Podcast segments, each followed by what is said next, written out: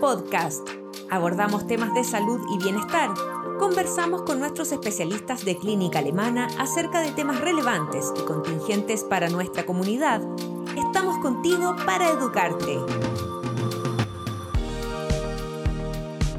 Bienvenidos a un nuevo Alemana Podcast. En esta ocasión conversaremos sobre el reflujo gastroesofágico con el doctor Alex Navarro, gastroenterólogo y jefe de la unidad de endoscopía de Clínica Alemana. Bienvenido y muchas gracias por estar hoy con nosotros, doctor. Muchas gracias María José por la invitación y contento de estar aquí conversando sobre un tema realmente trascendente y muy frecuente. Así es, muy frecuente y quizás mucho más de lo que las personas lo asocian como una enfermedad, sino que como algo muy eventual, em, dependiendo de lo que coma. Pero para, para entrar bien en materia, ¿qué es el reflujo, doctor? Bueno, mira, lo primero es considerar que el reflujo es una condición normal, existe fisiológicamente en todas las personas, pero es imperceptible. Por lo tanto, cuando empieza a producir síntomas o complicaciones, es lo que llamamos reflujo patológico o enfermedad por reflujo gastroesofágico. Y eso corresponde a la devolución de contenido gástrico hacia el esófago, produciendo síntomas que son de intensidad variable, pero generalmente frecuentes.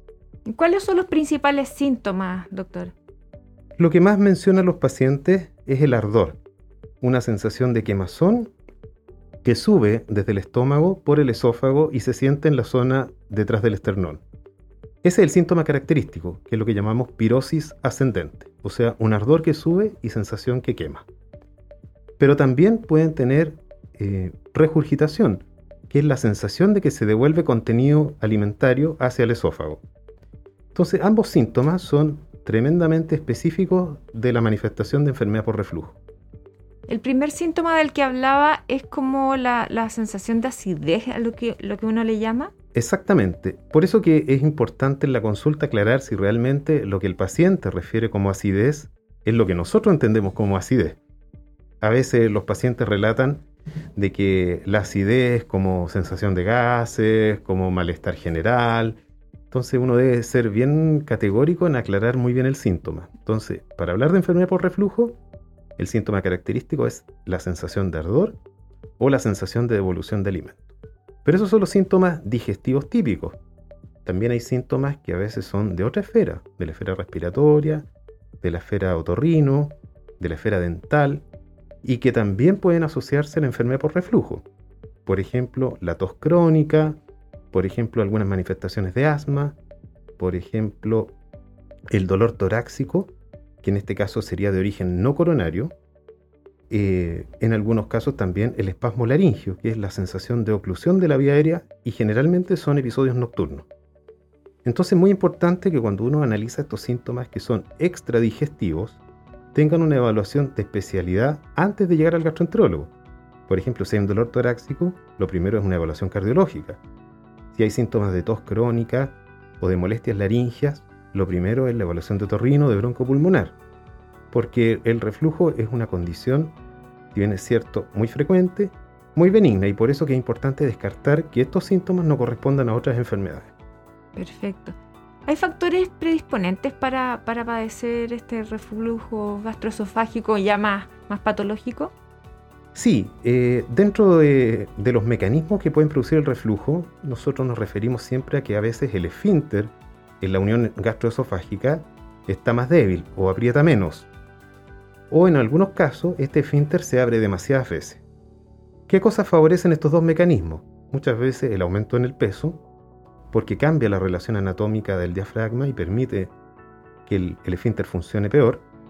También el tabaquismo, el alcohol en exceso, eh, las comidas grasas en cantidad abundante, especialmente nocturnas, eh, el consumo excesivo de alimentos irritantes y en algunos otros casos el uso de diversos medicamentos. A veces la polifarmacia también tiende a producir algunos síntomas especiales. Doctor, y más allá de la sensación esta de acidez que le llamamos nosotros, ¿una persona que tiene reflujo puede tener más complicaciones además del, malestar típico? Sí, eh, en algunas personas el reflujo y especialmente el ácido que sube puede producir heridas en el esófago. Eso es lo que llamamos esofagitis erosiva. y que en el caso que no sea tratado y que sea intenso, puede llegar a largo plazo a generar cicatrización. Y a veces ocurre que pacientes que nunca se han tratado un reflujo llegan después de tres o cuatro décadas con el esófago con estrechez y dificultad para alimentarse. Eso es una cosa, que es la estrechez benigna del esófago. En otros casos se pueden producir hemorragias, en otros casos se puede producir atascamiento alimentario y, a veces las complicaciones también pueden venir por el lado oncológico si es que hay un riesgo elevado en este esófago, que en este caso ya hay reemplazo de la superficie esofágica normal por tejido gástrico o intestinal, que es lo que llamamos el Barrett. Eh, esa condición es la que genera un poquito más de riesgo de desarrollar cáncer, sin embargo es poco frecuente. El esófago de Barrett es poco frecuente y el cáncer en el esófago de Barrett es poco frecuente, pero requiere una vigilancia especial de este tipo de pacientes. Claro. O sea, en el momento en que ya existe una posibilidad hay que, hay que ponerle cuidado. Exacto. Entonces, considerar que toda persona que tiene reflujo tiene riesgo de cáncer es una preocupación excesiva. Ya.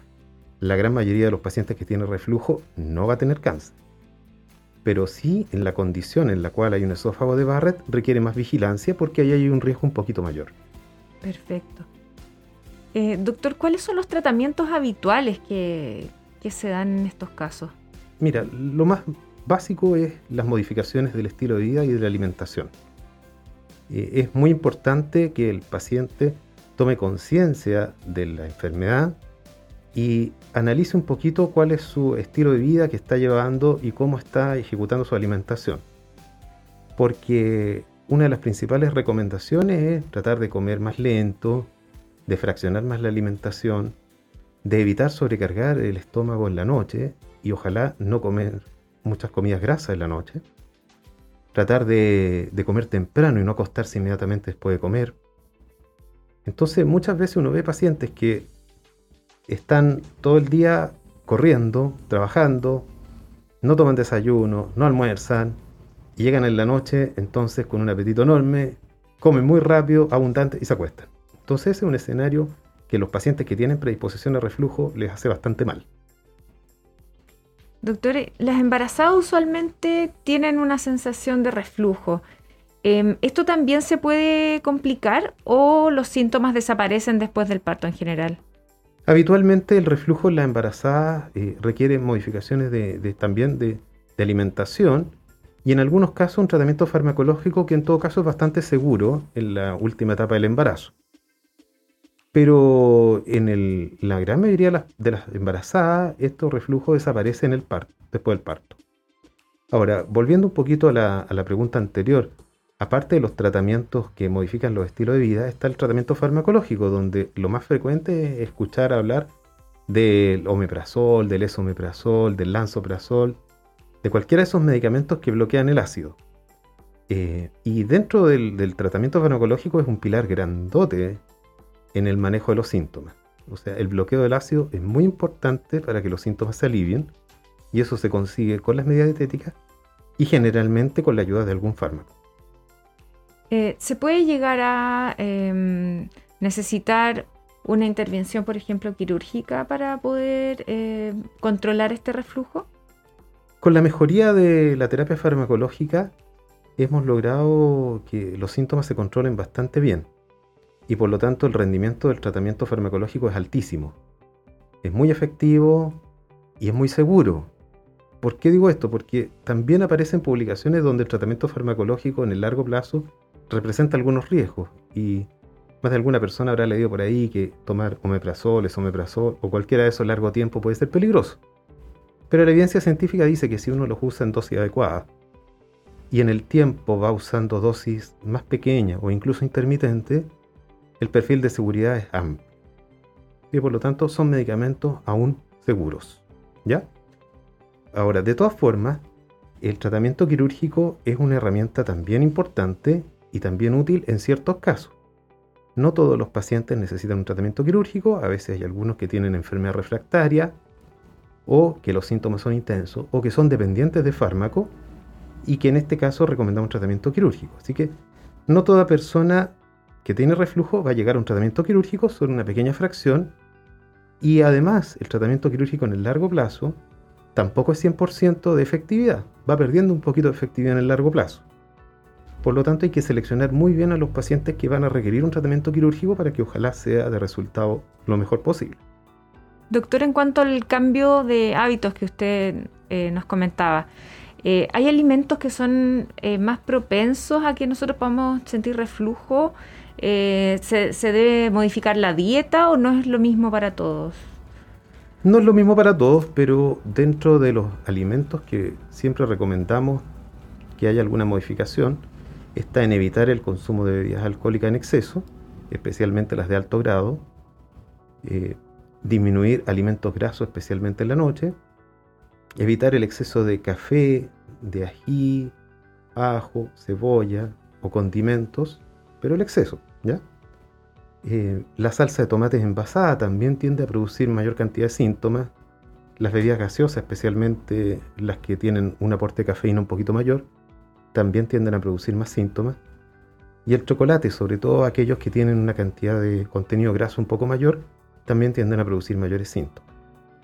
Hay algunos pacientes que también son sensibles a los cítricos y los cítricos tienen mayor cantidad de molestias. Y por lo tanto en eso se recomienda este tipo de, medidas en alimentación. Ahora, también medidas posturales. Eh, levantar o no levantar la cabecera. No a todo el mundo le funciona pero el paciente que tiene más regurgitación se beneficia más de levantar un poquito más la cabecera, en el resto no es tan efectivo, como también a veces dormir sobre el costado izquierdo en algunas personas le alivia síntomas y en otros no. Perfecto. Doctor, para terminar, ¿alguna recomendación que le pueda dejar a las personas que sufren constantemente de, acidez o reflujo y que quizás no le han tomado mayor importancia a esto? Bueno, mira, lo primero es eh, analizar bien si los síntomas empiezan a ser una molestia en el día a día y empiezan a afectar la calidad de vida. Porque yo creo que es el momento de poder consultar y asesorarse bien con algún especialista para evaluar bien el caso y definir si requiere algún tipo de evaluación mayor. Generalmente los pacientes que tienen síntomas de reflujo que son muy constantes, muy intensos, muy repetitivos, les indicamos una evaluación endoscópica que permite, no es para, en realidad no, es para evaluar si tienen o no tienen reflujo, es para evaluar si tienen algún grado de daño en el esófago visible. Y de esa forma proyectar un poco el manejo en el largo plazo.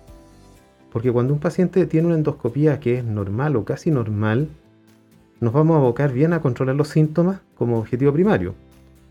Pero los pacientes que tienen heridas en el esófago, nuestro objetivo va a ser que curen las heridas en el paciente que tiene cambios en la superficie del esófago y sobre todo esófago de Barrett, nos vamos a preocupar de hacer un seguimiento endoscópico cada cierto tiempo para ir vigilando y viendo si existe progresión en esas alteraciones o no. Por lo tanto, dentro de la recomendación está la consulta médica, están las modificaciones de los estilos de vida, están las modificaciones posturales y probablemente muchas personas que tienen síntomas ocasionales solo con estas medidas básicas se van a sentir mejor pero cuando ya los síntomas son muy frecuentes, requiere la evaluación de un especialista.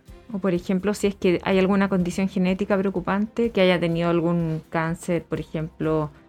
Eh, esofágico, principalmente, eso requiere una evaluación, porque hay algunos tumores digestivos que tienen un componente hereditario, no todos, pero uno debe sentarse con el paciente y analizar un poco la historia personal y familiar con motivo de poder establecer si hay un riesgo genético aumentado en esa familia. Perfecto, doctor, clarísimo. Muchas gracias por conversar de este tema hoy con nosotros.